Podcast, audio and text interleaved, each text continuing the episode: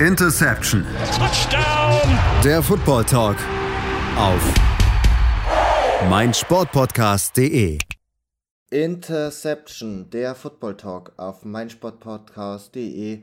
Heute mit mir als, ja, vielleicht Moderator würde ich jetzt nicht sagen, aber für euch sicherlich keine unbekannte Stimme, aber dennoch vielleicht etwas ungewohnt, dass nicht Patrick euch begrüßt, sondern ich, äh, Stefan Reichler, euch zu der heutigen Podcast-Ausgabe begrüße. Und wie gewohnt machen wir das heute oder mache ich das Ganze nicht allein, sondern haben mir einen sehr geschätzten Kollegen dazu eingeladen. Das ist einmal der Kevin Wie. Tschüss, Kevin, hi. Grüß dich. Und es ist immer noch Offseason in der NFL. Es passiert nicht allzu viel. Das einzige größere Thema, das äh, aktuell wohl so ein bisschen für uns und für alle anderen NFL-Fans in Deutschland aktuell ist, ist natürlich die Thematik, dass die NFL einiges zu den äh, Frankfurt Games veröffentlicht hat, einiges an Daten dazu. Also falls ihr Tickets haben möchtet oder euch dafür interessiert, ganz wichtig da nachzuschauen. Und wir dachten uns, nachdem wir schon vor einigen Wochen über den Draft und auch über die Offseason geredet haben, wollen wir doch mal die Quarterbacks der einzelnen Divisions und Conference ranken. Wir, start, äh, wir fangen heute mit der NFC an und gehen dort im Endeffekt in, entlang des Kompasses, das würde ich mal behaupten, also starten in der Nord Division und äh, enden dann in der West Division und ähm, ranken sozusagen pro Division dann äh, die vier Teams und deren Starting Quarterbacks von 1 bis 4. Und in der NFC North äh, haben wir einmal die Chicago Bears, die Detroit Lions, die Green Bay Packers und die Minnesota Vikings. Ähm, von drei, drei der vier Teams gehen mit demselben Starting Quarterback in die nächste Saison, wie es auch letzte Saison schon der, Gefa äh, der Fall gewesen ist. Aber trotzdem würde mich ganz äh, interessieren, Kevin, wie oder wer denn deine Nummer 4 ist oder wen du auf Nummer 4 in der NFC Nord hast. Ja, ist ja so ein bisschen, also mit diesem Thema begibt man sich, beziehungsweise begeben wir uns ja immer gleich in Teufels Küche, weil man es niemals allen recht machen kann. Und dementsprechend starte ich mit meiner Nummer 4 und das ist der von dir indirekt angesprochene einzige neue Starter und das ist Jordan Love. Ähm, weil ich weiß, ich sehe jetzt oder ich höre jetzt schon die Stimmen in meinem Hinterkopf oder hinter mir, die sagen, ja, aber wie kannst du ihn denn mit seinem Potenzial als ehemaliger Erstrundenpick als Nummer 4 ranken? Ähm, Ganz einfach, weil niemand weiß, wie gut Jordan Love eigentlich ist. Also alles, was ich in den letzten Jahren gehört habe, war, wie gut er in der Offseason wirft und die wenigen Starts, die er gemacht hat, wie gut er da ja zeitweise ausgesehen hat oder eben auch nicht. Aber trotzdem ist es ein Spieler, der seit Jahren in der Liga ist und wo wir gar nicht wirklich wissen, was wir von ihm erwarten können. Gerade als Starter, was eine völlig andere Belastung ist. Deswegen für mich by Default, muss man sagen, Jordan Love auf der 4. Gehst du da mit? Ja, also ich glaube, da sind wir uns ganz klar einig. Ich habe es ja auch schon indirekt angesprochen. Wir haben einfach davor drei Quarterbacks, die einfach ja letzte Saison schon gestartet sind. Ähm, natürlich mit Justin Fields vielleicht auch einem, der noch nicht so erfahren ist, aber mit Jared Goff und Kirk Cousins natürlich auch zwei Veteranen in der Liga. Und für mich das größte Manko ist einfach bei Jordan Love, dass er, wie du schon richtig gesagt hast, mittlerweile seit 2020 in der Liga ist und im Endeffekt in diesen ja, drei Jahren, jetzt kommt er ja schon in sein viertes Jahr, insgesamt nur sechs, äh, 62 Pässe geworfen hat, davon 36 angebracht für 411 Yards. Also das Sample Size ist wahnsinnig, wahnsinnig gering. Ich frage mich schon, warum aus Packers Sicht nicht früher schon im Endeffekt mehr von ihm sehen wollte. Klar, du hattest Aaron Rodgers, aber auch letzte Saison lief das immer nicht ganz so gut und vielleicht wüsstest du dann aus Packers GM oder Head Coach jetzt auch schon ein bisschen mehr, äh, wie sich denn wirklich Jordan Love schlagen wird, aber der ist, glaube ich, für uns alle, also egal ob äh, als Packers-Fan oder auch einfach als neutraler Zuschauer, ja die große Unbekannte innerhalb der Division. Und ähm, bei mir auf der Nummer 3 ist dann tatsächlich ein Quarterback, der Anfang der letzten Saison ein bisschen schon als Bast verschrien wurde, dann aber aufgrund seiner wahnsinnig starken äh, Rushing Stats dann doch ja wirklich auch etwas an Hype bekommen hat und der sicherlich auch im Fantasy Football ganz weit vorne sein wird bei den Quarterbacks. Und das ist natürlich Justin Fields. Also mittlerweile geht er in seine dritte Saison bei den Chicago Bears hat im Passing Game bis jetzt immer noch nicht viel gezeigt. Man muss auch ganz klar sagen, ja, okay, die O-Line war nicht die beste, auch die, die Receiver oder die Waffen, die er hatte, waren nicht die besten. Aber ich glaube, da hätte man sich trotzdem immer noch deutlich mehr erwartet. Ähm, für mich ist der Abstand zu 2 und 1 schon immer noch gegeben. Ich bin gespannt, ob er halt wirklich auch im Passing Game nochmal einen Schritt nach vorne gehen kann, falls er es wirklich ist dann ist auf jeden Fall das Upside da, um vielleicht sogar auf Platz 1 zu kommen, weil er einfach wahnsinnig athletisch ist, wahnsinnig stark äh, laufen kann mit dem Ball und einfach auch den Arm hat. Das muss man ganz klar sagen. Bei ihm ist wirklich eher das Decision Making und auch äh, die Genauigkeit, die ihn wirklich daran hindern, äh, ja, erfolgreicher als Passer zu sein.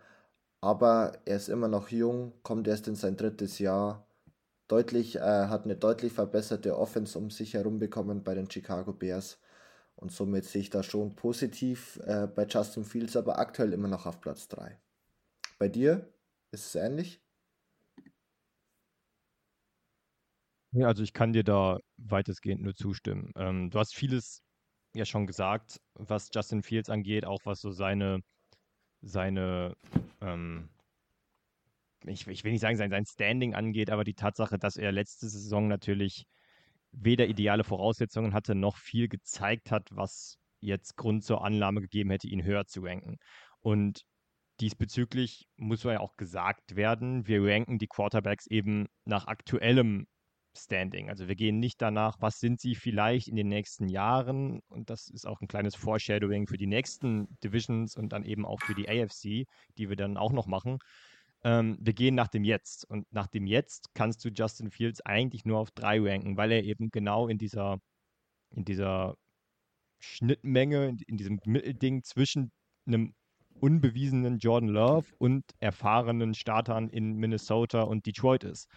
Und die Bears haben natürlich mit dem, was sie in der Offseason gemacht haben, sei es der Offseason an, hinsichtlich Free Agency oder eben dem Draft, gezeigt, dass sie Justin Fields vertrauen ich glaube, er hat das enormes, enormen Upside, aber ähm, die Schwächen sind eben noch da und deswegen kann ich da eigentlich nur zustimmen. Justin Fields muss auf die drei, kann natürlich innerhalb der kommenden Saison schon auf eins springen, weil, wenn wir ehrlich sind, ist die Konkurrenz innerhalb der Division jetzt auch nicht ganz so groß, oder? Ja, also das ist halt wirklich der Punkt. Also wir haben halt hier einfach in dieser Division nicht diesen Top-Quarterback, der ganz klar ein Eins ist und auch das Upside bei den beiden noch nicht genannten Quarterbacks ist einfach, würde ich sagen, noch kaum mehr da. Also man weiß wirklich zu 100%, was man von beiden bekommt. Das ist nicht schlecht, aber es zeigt halt auch ganz klar, dass man halt mit so einem Quarterback auf jeden Fall nicht ja äh, die Lombardi Trophy gewinnen kann, nicht ähm, ja im Endeffekt die NFL gewinnen kann. Und das ist halt dann doch auch ein, einfach ein Punkt, den man halt, wenn wir später über die AFC nochmal reden müssen, da einfach ganz klar anders ist, weil halt natürlich schon immer noch ein Quarterback einfach auch ein ganz, ganz elementarer Bestandteil einfach äh, davon ist, dass du Spiele gewinnst, dass du im Endeffekt äh, den Super Bowl gewinnst und das ist, glaube ich, mit keinem der vier Quarterbacks aktuell möglich und auch mit den äh, an zwei und an eins gerankten Quarterbacks ist das auch nicht möglich. Die brauchen da wirklich perfekte Umstände um sich herum, aber aus eigener Kraft schaffen sie das Ganze nicht. In diesem Sinne, möchtest du zuerst deine Nummer zwei und damit auch deine Nummer eins verraten oder soll ich vorlegen? Leg du mal vor. Gut, ähm, also bei mir ist mein Gedankenprozess, um den vielleicht vorher zu erklären, derjenige, dass ich denke, bei dem einen glaube ich, dass, die, dass er in der Bewertung oftmals doch schlechter wegkommt, als er ist. du sprichst an, man weiß, was er ist und was er nicht ist, aber trotzdem, glaube ich, ist die Wahrnehmung, wer er ist, nicht ganz fair. Und deswegen ist bei mir auf zwei Jared Goff und auf eins immer noch Kirk Cousins. Ähm, das könnte ich jetzt damit belegen, dass Kirk Cousins die Minnesota Vikings letztes Jahr als Division-Sieger in die Playoffs geführt hat, als Aaron Rodgers noch bei den Green Bay Packers war. Das könnte ich jetzt damit belegen, dass Kirk Cousins ziemlich gute Zahlen eigentlich immer hat, zumindest während der Regular Season.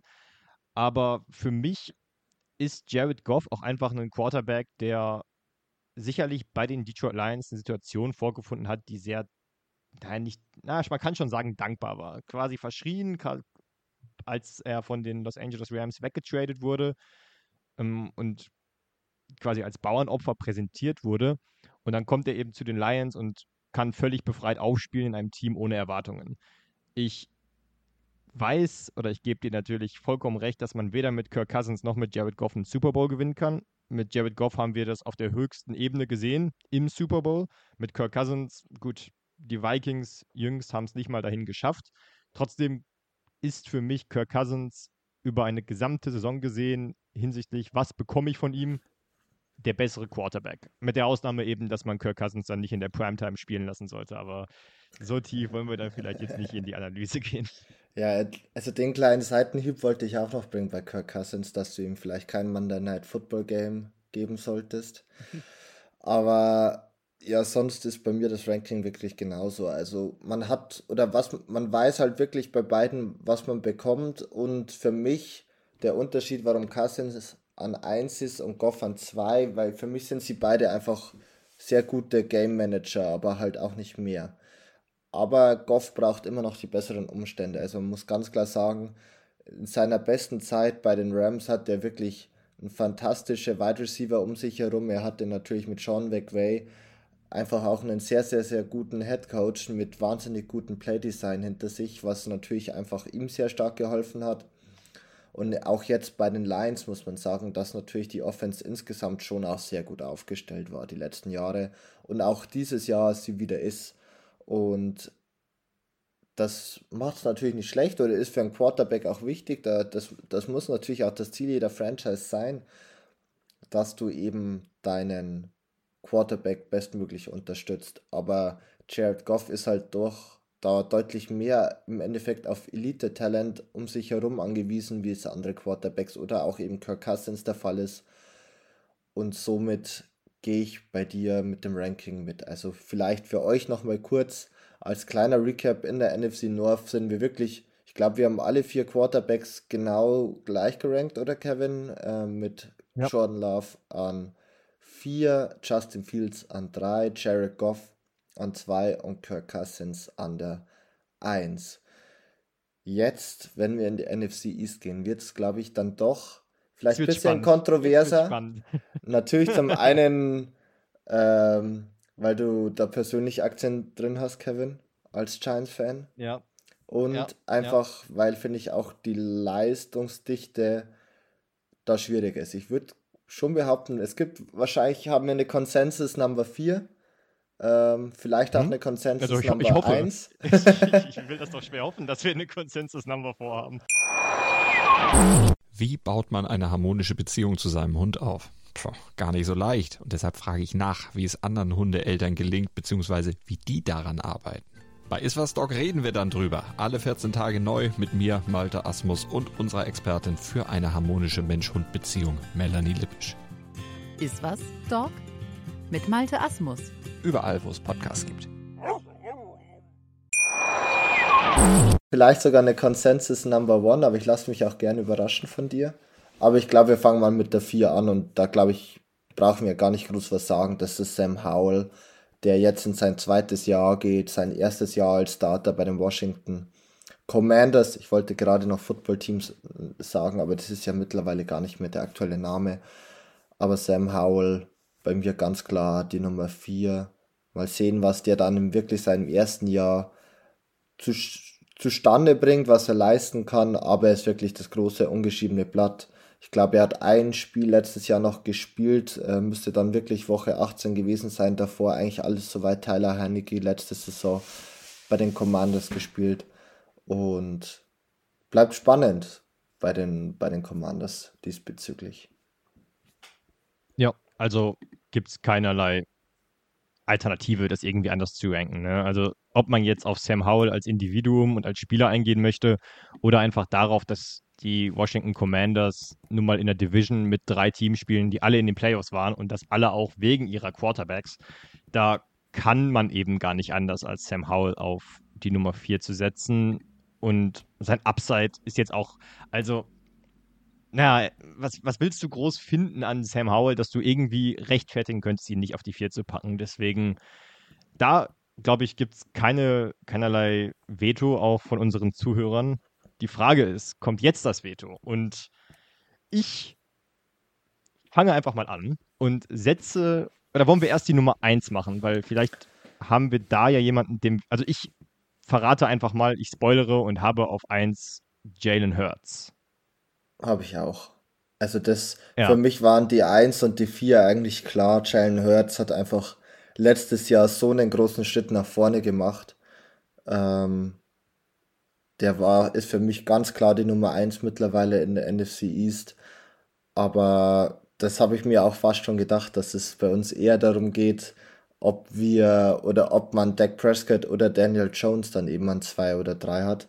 Ich kann es mir bisschen denken vielleicht, aber ich, du bist eigentlich auch nicht so jemand, der so sehr immer dann die persönliche Favorisierung mit einspielen lässt, Kevin, aber ich bin trotzdem mal gespannt. Also, Jalen Hurts, wir beide an 1. Und jetzt bin ich gespannt auf deine Nummer. Sag mal deine Nummer 3 zuerst. Ja, also, wie gesagt, Jalen Hurts gehe ich total mit dir. Ne? Er ist der beste Quarterback in dieser Division. Man kann darüber reden, dass er natürlich auch ein super Team um sich herum hatte, aber seine Leistungen sprechen für sich. Der Vertrag, den er bekommen hat, spricht für sich. Es gibt halt keinerlei Grund, ihn nicht an die Eins zu setzen. An zwei und damit und an drei ähm, würde ich behaupten, dass es nicht nur aufgrund persönlicher Präferenzen ist, aber ich habe Daniel Jones an der 2 und Dak Prescott an der 3. Also ich weiß jetzt, ich weiß, das ist kontrovers in den, in den Augen mancher. Manch einer kommt jetzt und sagt mir, wie wenig Touchdowns Daniel Jones letzte Saison geworfen hat. Ein anderer möchte mir sagen, wie schlecht er in den ersten Saisons als Profi war. Alles legitim. Die Frage ist, oder es gibt im Amerikanischen ja gerne diesen Satz, What have you done for me lately? Sprich, was hast du jüngst für mich getan? Und Fakt ist, dass Daniel Jones letzte Saison der bessere Quarterback war als Dak Prescott. Ähm, das mag eine Ausnahmeerscheinung gewesen sein. Ich glaube auch nicht, dass Dak Prescott nochmal so viele Interceptions wirft. Trotzdem spielt eben mit rein, in meiner Wahrnehmung, dass Dak Prescott in all den Jahren, die man jetzt Vergleiche ziehen möchte, das deutlich bessere Team hatte, statistisch sicherlich auch besser war, aber letzte Saison hatte er eigentlich auch das bessere Team. Er hatte zwei gute Running Backs, er hat eine gute O-Line, nicht mehr die beste O-Line, aber immer noch eine sehr gute. Er hat eine elitäre Defense. Ähm, er hat CD Lamb, er hat sehr viele gute Titans gehabt. Daniel Jones hatte Isaiah Hodgins, Practice Squad Receiver und Daniel Bellinger, bis er sich verletzt hat. Und natürlich Saquon Barkley als Running Back, ja, aber auch noch nicht eine der stärksten O-Lines. Und all diese Sachen und eine junge Defense. Also alles zusammengenommen ist Daniel Jones für mich ich, ich, ich, es geht mir eigentlich selber schwer über die Lippen, aber er ist für mich der Quarterback, von dem ich glaube, dass er kommende Saison besser performt als Dak Prescott. Ja, ich habe es tatsächlich noch andersrum. Also bei mir ist Dak Prescott ich, an die 2. Es wundert mich nicht. Es wundert mich nicht. Und Daniel Jones an der 3. Ich muss ganz klar sagen, also ich war tatsächlich positiv überrascht von Daniel Jones äh, die letzte Saison weil ich eigentlich nicht mehr mit diesem Schritt gerechnet habe. Ich glaube, das haben die Giants selber auch nicht. Und du hast es schon richtig angesprochen. Also seine, äh, sein Receiving Core um ihn herum, der war wirklich katastrophal von der Qualität her und auch immer wieder mit Verletzungen zu kämpfen gehabt. Und deshalb ist es wirklich umso beeindruckender, was er da eben für eine Leistung gezeigt hat. Aber ich bin mir nicht ganz sicher, ob das nicht wirklich ein positiver Ausreißer nach oben war und bei Dak Prescott hatte ich eher das Gefühl, dass es eben negativer Ausreißer nach unten war. Aber wenn wir beide mehr ein bisschen mehr zur Mitte gehen, ist für mich einfach Dak Prescott immer noch der bessere Quarterback bei den beiden. Ich kann mich auch irren, vielleicht wird Daniel Jones wirklich auch das Niveau halten können. Ich glaube, für dich als Giants-Fan wäre das ganz cool, vor allem eben auch einfach mit einer besseren O-Line, mit besseren Receivern.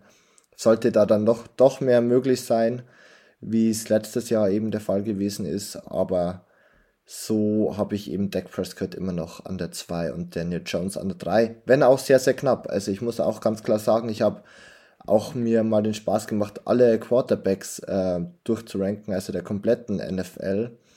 Und die sind trotzdem auch hier beide genau nebeneinander. Also von 22, 32 Quarterbacks ist äh, Dak Prescott an der 14 und Daniel Jones an der 15. Also ähm, auch hier sehr, sehr knapp das Ganze bei den beiden.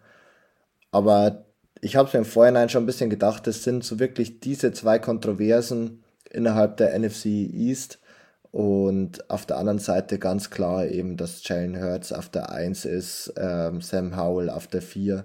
Bei dir dann Daniel Jones an der 2 und Dak Prescott an der 3 und bei mir genau ganz oder genau andersrum mit äh, Daniel Jones an der 3 und Dak Prescott an der 2. Wenn wir weiterschauen in die NFC South, müssen wir sagen, wir haben. Jetzt wird sich nämlich, jetzt wird sich nämlich zeigen, wie deine persönliche, äh, deine persönliche Note mit reinspielt in die Bewertung der Quarterbacks. Ja. ja, erstens das. Und wir haben schon bei der North davon geredet, dass wir wirklich hier keine guten Quarterbacks haben. Ich würde mal behaupten, ähm, mindestens zwei der, der vier Teams würden sich über einen Jared Goff oder einen Kirk Cousins freuen. Und das äh, sind, ich fange mal gleich mit meiner vier an. An der vier habe ich die Atlanta Falcons. Meine Falcons mit Desmond Ritter, der letzte Saison schon vier Spiele gestartet hat, ähm, da eigentlich auch gar nicht so schlecht gewesen ist. Er hat etwas geschafft, was Matt Ryan seine ganze Karriere über nicht geschafft hat, und zwar ein Spiel gegen Tom Brady zu gewinnen.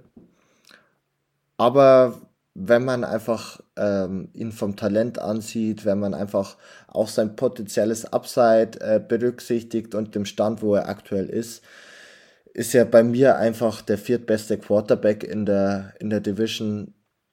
Ist der Abstand zu 2 und 3 ist gar nicht so groß, aber das liegt halt einfach daran, dass die anderen Quarterbacks bis auf Platz 1 wirklich entweder noch nichts gezeigt haben oder der andere zwar schon einiges gezeigt hat, aber das immer eine mittelschwere Katastrophe ist. Aber ich glaube einfach, dass Desmond Ritter einfach vom Talent her in gewisser Weise limitiert ist und dass er einfach nicht der Elite-Quarterback sein wird, der die Falcons wirklich wieder zu ruhmreichen Zeiten zurückführt. Das sieht man auch daran, dass sie eigentlich das Team schon sehr, sehr auf das Running Game ausgelegt haben, sowohl ähm, der Bijan Robinson Pick wie auch die O-Line-Verpflichtungen. Und somit Desmond Ritter für mich auf die 4, aber ich könnte mir vorstellen, Kevin, dass du ihn auch auf der 4 hast.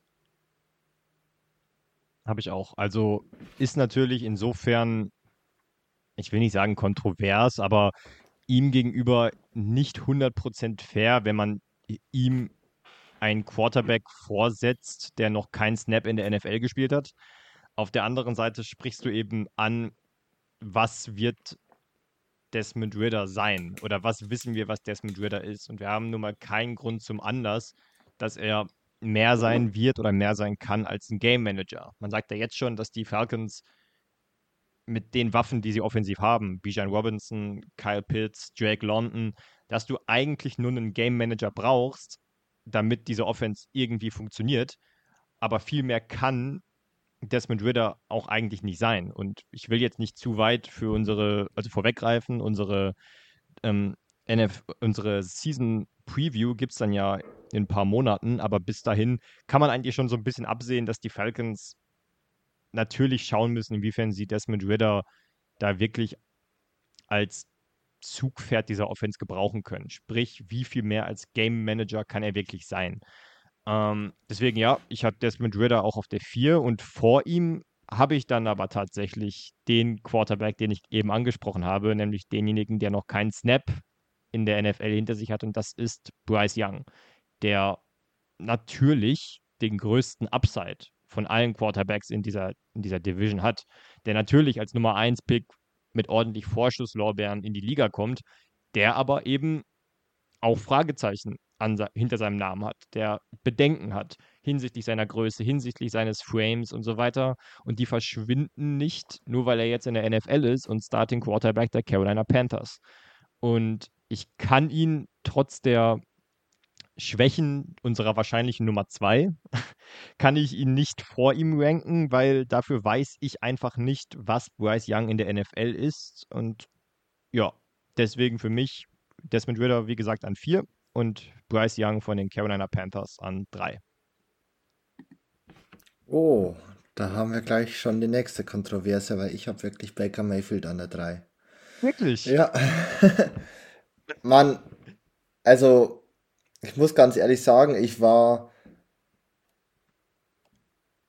in Cleveland-Zeiten vielleicht sogar noch ein bisschen Baker-Believer, auch letztes Jahr, wo er eben auch bei den besagten Panthers gespielt hat, habe ich mir eigentlich gedacht, ja, das könnte eigentlich nochmal gut werden. Die, äh, die Schulterverletzung, das war natürlich sehr, sehr unglücklich damals, äh, dass er dann mit dieser verletzten Schulter weitergespielt hat. Hat das Ganze sicherlich nicht besser gemacht, aber ich muss ganz ehrlich sagen, ich erwarte mir von Baker Mayfield nicht mehr zu sehr. Also er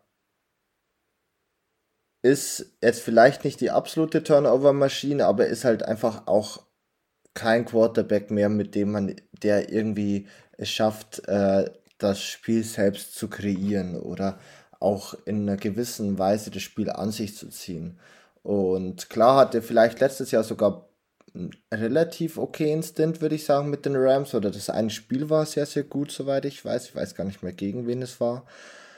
Aber ich glaube wirklich, dass Bryce Young sehr, sehr schnell äh, NFL-ready ist und dass der sehr, sehr schnell Leistung zeigt. Und man muss auch sagen, die Panthers haben auch einiges getan, um ihm wirklich m, gute Umstände zu liefern oder zu bringen. Klar, man hat DJ Moore verloren, aber hat trotzdem einiges getan auf der Receiver-Position. Man hat auch das Jahr davor schon Terrence Marshall Jr. für okayen Ersatz gesorgt im Draft.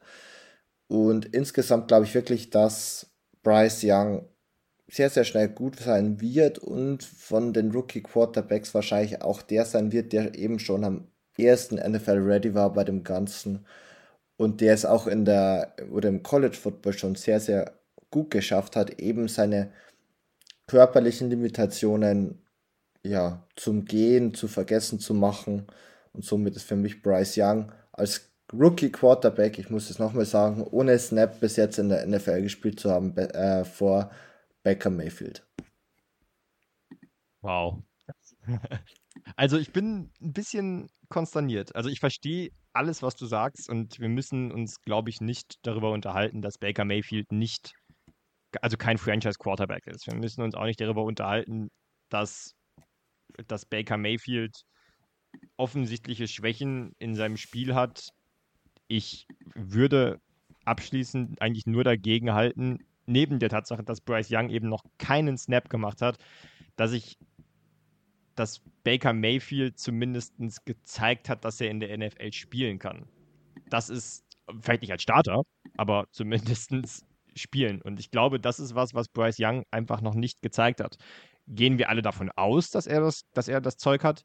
Ja, haben wir in der Vergangenheit, also du als jemand, der sehr viel College Football verfolgt, weißt das sowieso, haben wir in der Vergangenheit schon sehr viele Quarterbacks gesehen, die diese Transition vom College zur NFL überhaupt nicht hinbekommen haben. Leider auch ja. Ich meine, Baker Mayfield gehört bis zu einem gewissen Punkt ja dazu.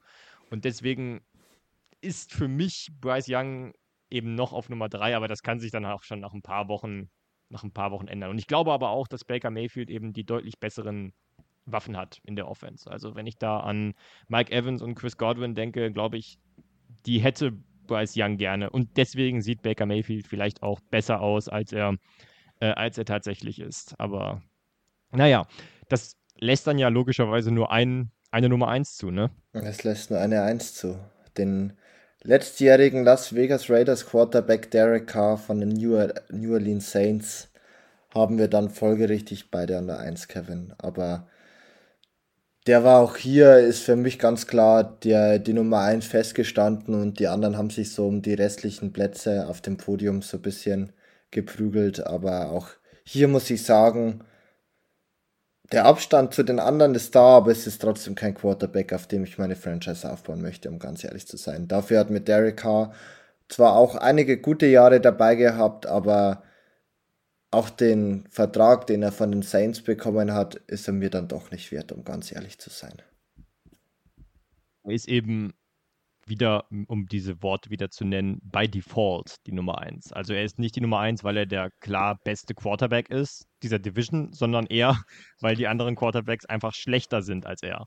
Gut, Bryce Young kann da halt am wenigsten für, aber gerade wenn wir Richtung Baker Mayfield und Desmond Ritter schauen, ja, dann kann er leider nur auf die Eins, weil die anderen eben noch weniger, es noch weniger verdient hätten, auf der Eins zu sein. Also gibt auch nicht so viel zu sagen. Ne? Man weiß, was Derek Carr ist. Wir haben vieles über diese, über diesen Typ, diese Klasse vom Quarterback eigentlich bei der NFC North schon runtergebetet.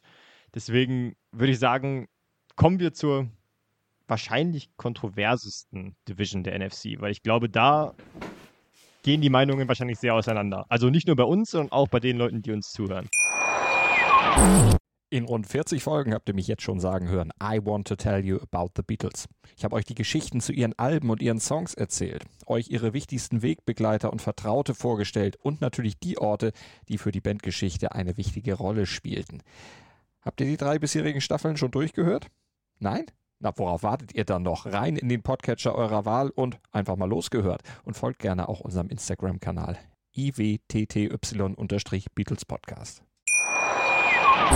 Da, da fängt es bei mir schon an, wen ich denn von den 49ers nehmen soll. Soll ich ähm, Brock Purdy nehmen, wo man gar nicht weiß, ob er nächste Saison spielen wird oder ob er starten wird? Der hat sich ja äh, oder ist immer noch nicht so weit, glaube ich, um im Training Camp jetzt mitzuspielen.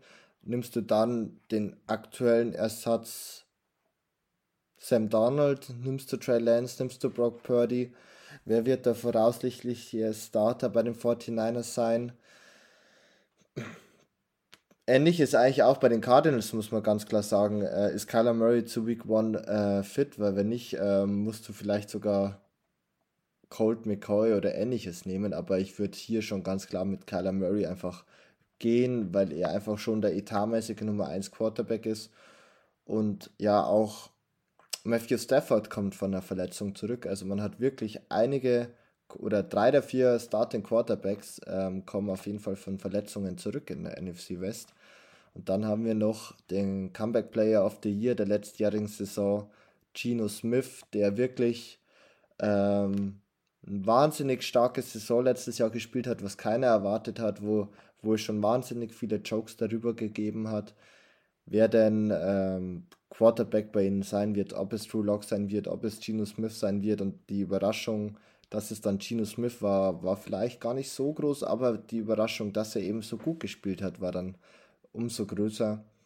Aber jetzt bin ich erstmal auf deinen Platz 4 gespannt, Kevin. Ja, also ich, also aktuell sieht es ja danach aus, dass Brock Purdy kurz, also kurz vorm Saisonstart wohl wieder einsatzbereit sein könnte. Also du hast es ja gesagt, es gibt eben da noch gewisse Fragezeichen. Ich habe in unserer letzten Folge mit Paddy ja schon gesagt, dass ich glaube, dass Trey Lance in Week One nicht bei den San Francisco 49ers sein wird. Ähm, ich glaube auch nicht, dass Sam Darnold startet, sondern ich glaube, es wird Brock Purdy und schlachtet mich gerne dafür, aber bei mir ist Brock Purdy auf der Nummer 4. Ähm, das liegt daran, weil ich zwar respektieren und durchaus anerkennen kann, was Brock Purdy letzte Saison in den Spielen, die er gemacht hat, gezeigt hat. Ich sehe aber auch, dass er im Kyle Shanahan-System bei den San Francisco 49ers spielt. In einer, hinter einer sehr starken O-Line mit Christian McCaffrey als sein Running Back, mit George Kittle, mit Debo Samuel, mit Brandon Ayuk und im Endeffekt, weshalb mir auch dieser Hype um Mr. Irrelevant ein bisschen zu weit geht, ist er nicht mehr als der Game Manager den die San Francisco 49ers einst in Jimmy Garoppolo hatten und dann nicht mehr haben wollten, weil sie gesagt haben, mit denen kommst du in den Super Bowl, aber gewinnst ihn nicht. Und mir muss jemand erklären, was Brock Purdy in diesen Spielen gezeigt hat, was irgendwen glauben lässt, dass er mehr ist als das, was Jimmy G war. Brock Purdy kann die Spiele gewinnen, wenn das Kyle Shanahan-System funktioniert und, die, und der Surrounding Cast perfekt ist. Oder zumindest sehr gut. Er kann auch gute Würfe anbringen, besser als sein Siebtrunden Draftstock es vermuten lassen würde. Aber er ist kein Franchise-Changing Quarterback. Er ist kein Quarterback, meiner Meinung nach, der seine Mitspieler besser macht, sondern jemand, der, der das Spiel halt managen kann. Und verglichen mit den anderen Quarterbacks ist er einfach der für mich im Vakuum betrachtet schlechteste Quarterback dieser doch sehr starken Division. Ja, die Diskussion war letztes Jahr diesbezüglich schon sehr, sehr groß, wie man denn wirklich Brock Purdy einschätzen soll. Ob, ob er wirklich nur aufgrund seiner Umstände so gut ist oder was heißt so gut? Er hat seine, er hat okay gemacht, würde ich mal behaupten. Oder ob es vielleicht dann doch besser ist wie gedacht bei Brock Purdy oder auch sein Dra äh, Draftstock so ein bisschen vermuten lässt und ich höre jetzt so ein bisschen bei dir raus, ist so eine Mischung aus beiden, aber natürlich schon sehr, sehr klar die Surrounding als Hauptgrund für das Ganze. Und ich muss auch sagen, bei mir ist Brock Purdy auch an der Nummer 4. Ich. Sehr gut, sehr gut. Ich tue mich schwer, aber eher, weil ich sagen muss, es fällt mir schwer, im Endeffekt einen Matthew Stafford, der eben zum Beispiel das Jahr 2021 sehr gut gespielt hat und eben letztes Jahr dann mit der Verletzung rausgefallen ist, davor zwar nicht seine besten Leistungen gezeigt hat, aber da waren auch einige Sachen wirklich im Argen bei den Rams. Und ähm, man einfach davor sagen muss, das sind halt davor drei für die NFC wirklich sehr, sehr gute Quarterbacks. Und ähm, Brock Purdy würde ich wahrscheinlich in anderen Divisions weiter nach oben packen, weil er einfach auch in den Playoffs gezeigt hat, ist ja das nächste, dass er wirklich auch Leistungen bringen kann. Ich finde Playoff Football und dort als Quarterback, vor allem als Rookie Quarterback zu bestehen, das zeigt schon auch, dass du kein schlechter bist oder dass du im Endeffekt ähm, sicherlich vielleicht nicht der Elite der Franchise Quarterback sein wirst, aber ich kann mir schon gut vorstellen, dass er als Journeyman zukünftig wirklich von, von Team zu Team, also One Year für so ein Jahr als Starter zum Rookie aufbauen oder so weiter, dass das so ein bisschen sein Karrierepfad in der, NFL, in der NFL sein wird. Aber bei mir auch Brock Purdy an der 4 und an der 3, ich habe den Namen schon genannt, ähm, wäre wahrscheinlich letztes Jahr noch ganz klar die Nummer 2 gewesen, wenn nicht sogar die Nummer 1, aber Matthew Stafford er war großen oder zum großen Teil der letzten Saison verletzt, hat nur, oder nicht, nicht ganz großen Teil, hat bis zur Week äh, 11 gespielt, dann im Endeffekt mit einer Concussion und einer Nackenverletzung ausgefallen. Aber mittlerweile ist er auch 35 Jahre alt. Es waren schon einige Verletzungen einfach da. Er war noch nie der agilste. Ich glaube einfach, dass Stafford oder Staffords besten Jahre mittlerweile um sind, um es ganz ehrlich zu sagen. Ich glaube, er bringt noch gute Leistungen, wird vielleicht als Game Manager, noch einigermaßen gut funktionieren. Besser auf jeden Fall wie Purdy, was auch daran liegt, dass er, glaube ich, auch unter den schlechteren Umstellen, klar, er hat immer noch Cooper Cup, aber sonst sind die auch nicht so toll, ähm, besser performen wird wie Bro, äh, Brock Purdy und so mit Stafford für mich auf Platz 3 innerhalb der Division würde es ihm wünschen, wenn er gut zurückkommt, aber ich glaube nicht, dass er nochmal an die Leistung vom Jahr 2021 anknüpfen kann, Kevin. Los Angeles Rams ist es natürlich, also alles, was du gesagt hast, natürlich insofern nicht von Bedeutung, weil sie haben eben ihren Super Bowl. Ne? Also viele können jetzt darüber, darüber reden, wie viel Los Angeles aufgegeben hat, um ihn zu holen, um dann effektiv eine Saison wirklich, ich sag mal, close to prime Matt Stafford zu kriegen. Aber wenn du den Super Bowl am Ende gewinnst, hast du nun mal recht. Und ich muss aber sagen, ich habe Matt Stafford nicht an der 3, sondern ich habe ihn oh. an der 2. Ähm, und der Grund ist, um erstmal bei Stafford zu bleiben, dass, die, dass das Argument, er ist natürlich 35 und der beste Football wird wahrscheinlich hinter ihm liegen. Da gebe ich dir total recht. Die Umstände, die er bei den Rams hat, sind auch nicht ideal. Ähm, ich weiß auch nicht, inwiefern ihn seine Handverletzung, die er da letzte Saison hatte, langfristig weiter behindern wird. Aber für mich ist er immer noch der bessere Quarterback, bei dem ich glaube, dass ich weiß, was ich bekomme und mir das auf einem Durchschnittslevel, ähm, also dass das auf einem Durchschnittslevel höher ist als das, was mir meine Nummer 3 gibt und das ist dann eben Gino, also das ist Gino Smith. Ähm, bei mir Gino Smith auf der 3, Matthew Stafford auf der 2. Kurze Frage, ist bei dir Gino Smith auf der 2, bevor ich weiterrede? Ja, er ist auf der 2. Okay, gut. Das, okay, gut. Ähm, weil ich eben denke, Geno Smith hat letzte Saison die deutlich bessere Saison gespielt. Da müssen wir uns nicht lange drüber unterhalten.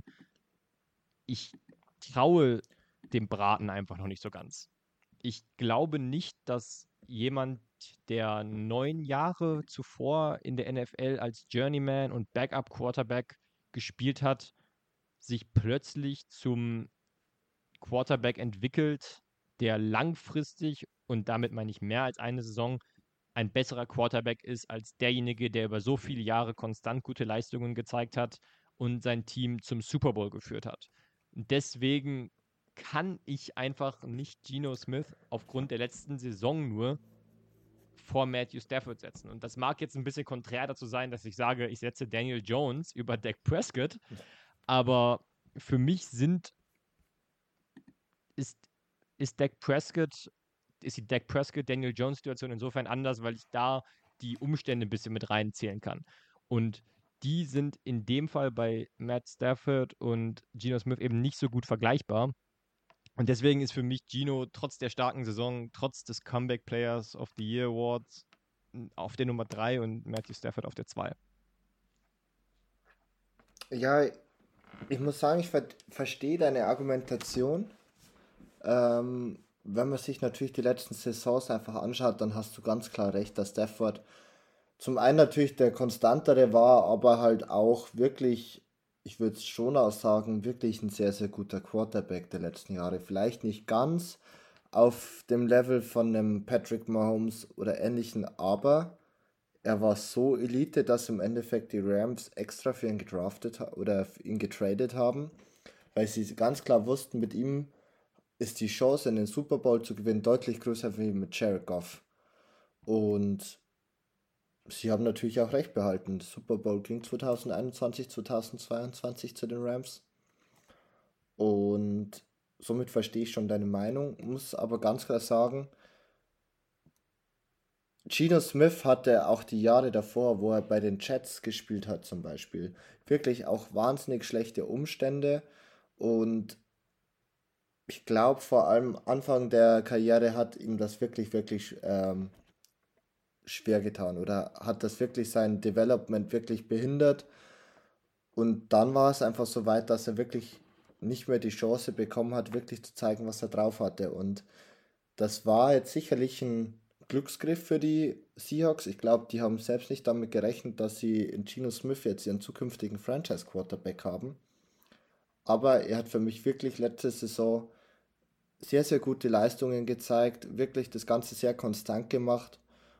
Und ich gehe davon aus, dass es diese Saison so weitergeht, wenn nicht sogar noch besser wird. Man muss sagen, der Receiver Core aus DK Metcalf, Tyler Lockett und natürlich auch ähm, müsste Jackson Smith in Jigba gewesen sein, gleich den sie in der ersten Runde gedraftet haben, ja. oder bin ich mir ganz sicher. Also das ist wirklich schon sehr, sehr sexy, um ehrlich zu sein. Also, ich glaube, Gino Smith wird sich darauf freuen. Und ich glaube auch, dass er einfach eins zu eins an die Leistungen anknüpfen kann, wenn nicht sogar nochmal verbessert daraus hervorgeht. Und das liegt auch daran, dass er eben mit zwei Rookie-Tackles letzte Saison spielen musste. Die kommen jetzt auch in ihr zweites Jahr, haben einiges an Erfahrung gesammelt. Und somit für mich, auch aufgrund der besseren Umstände in Summe, für mich ähm, Gino Smith dann an der 2.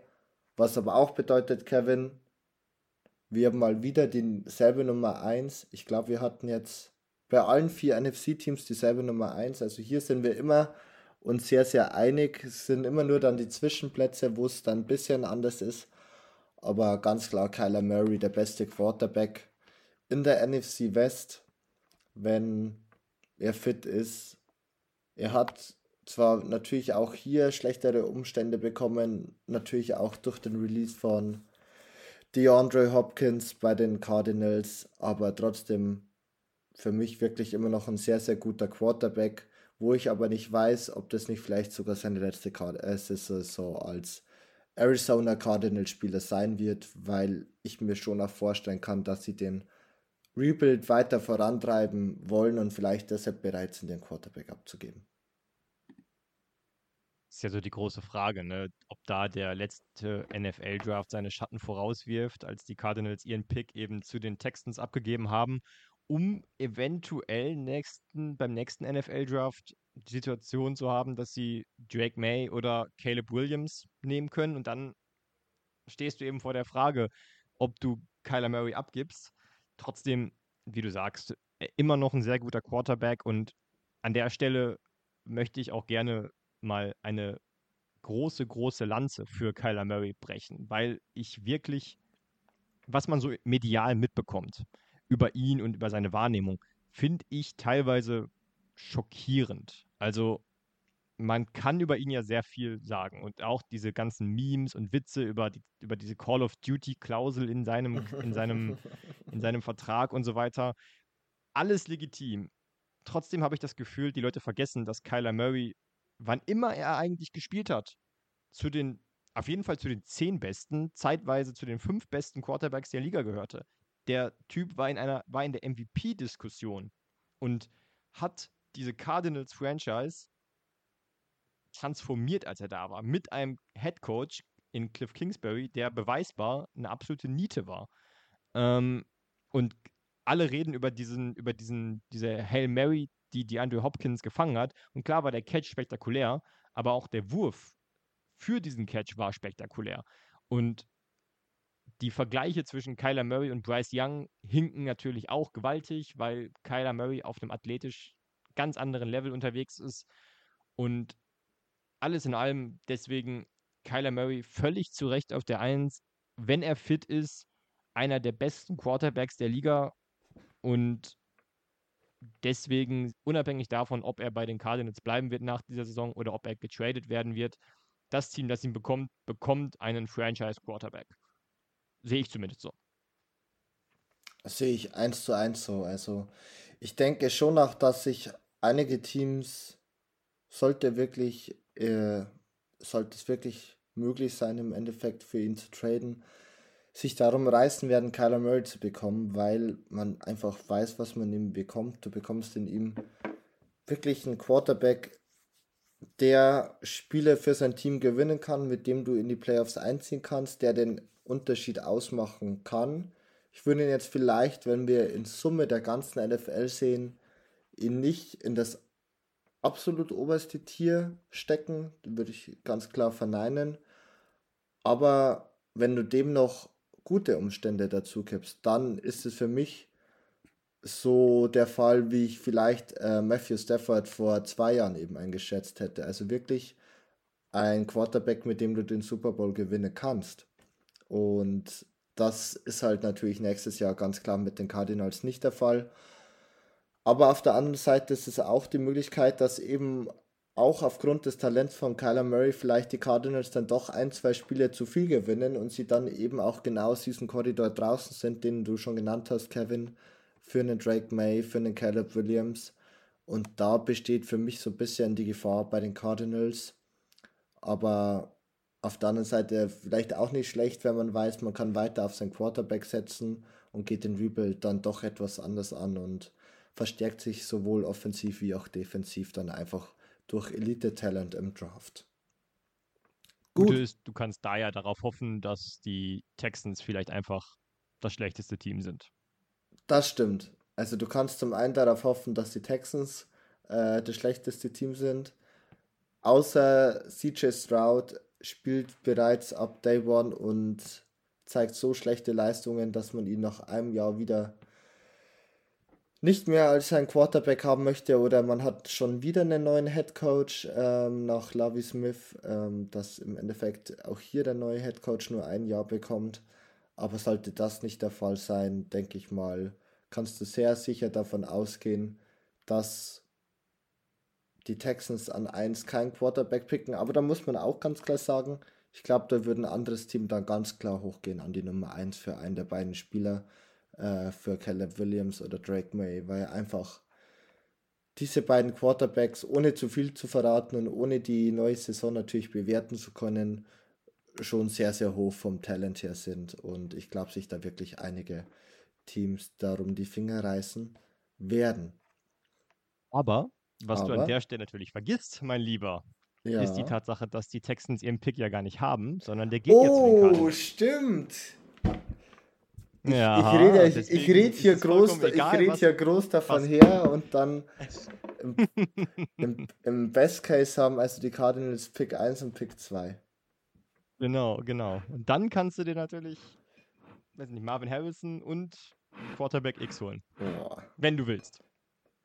Also, als kleines Resümee oder zum Abschluss der heutigen Folge, falls du ein Cardinals-Fans bist, das Leiden dass du vielleicht die nächste Saison erleiden musst, wird sich mit einer sehr hohen Wahrscheinlichkeit lohnen, wenn du Marvin Harrison und entweder Drake May oder Caleb Williams bekommst. Und dann war es auch mit unserer heutigen Folge zu den besten oder besser gesagt zu allen NFC Quarterbacks mit mir, Steffen Reichel und auch Kevin Wisches. Ich sage nochmal Danke an dich, Kevin, dass du gemeinsam mit mir die Folge heute aufgenommen hast. Und natürlich an euch, liebe Zuschauer, alle fürs Zuhören. Ähm, bewertet uns fleißig auf Apple Podcasts oder auch bei Spotify, gebt uns Feedback. Schreibt uns auch gerne, falls ihr irgendwelche Themen ganz gern mal von uns äh, hört, dass wir die besprechen sollen. Das, dann könnt ihr uns gerne sowohl auf Instagram oder auch auf Twitter unter Interception der Football Talk gerne Feedback da lassen oder uns schreiben und wir hören uns dann nächste Woche wieder bei Interception der Football Talk auf meinsportpodcast.de. Dankeschön und tschüss. Interception. Touchdown. Der Football Talk auf meinsportpodcast.de. Wie baut man eine harmonische Beziehung zu seinem Hund auf? Puh, gar nicht so leicht. Und deshalb frage ich nach, wie es anderen Hundeeltern gelingt, beziehungsweise wie die daran arbeiten. Bei Iswas Dog reden wir dann drüber. Alle 14 Tage neu mit mir, Malte Asmus und unserer Expertin für eine harmonische Mensch-Hund-Beziehung, Melanie Lippisch. Iswas Dog mit Malte Asmus. Überall, wo es Podcasts gibt.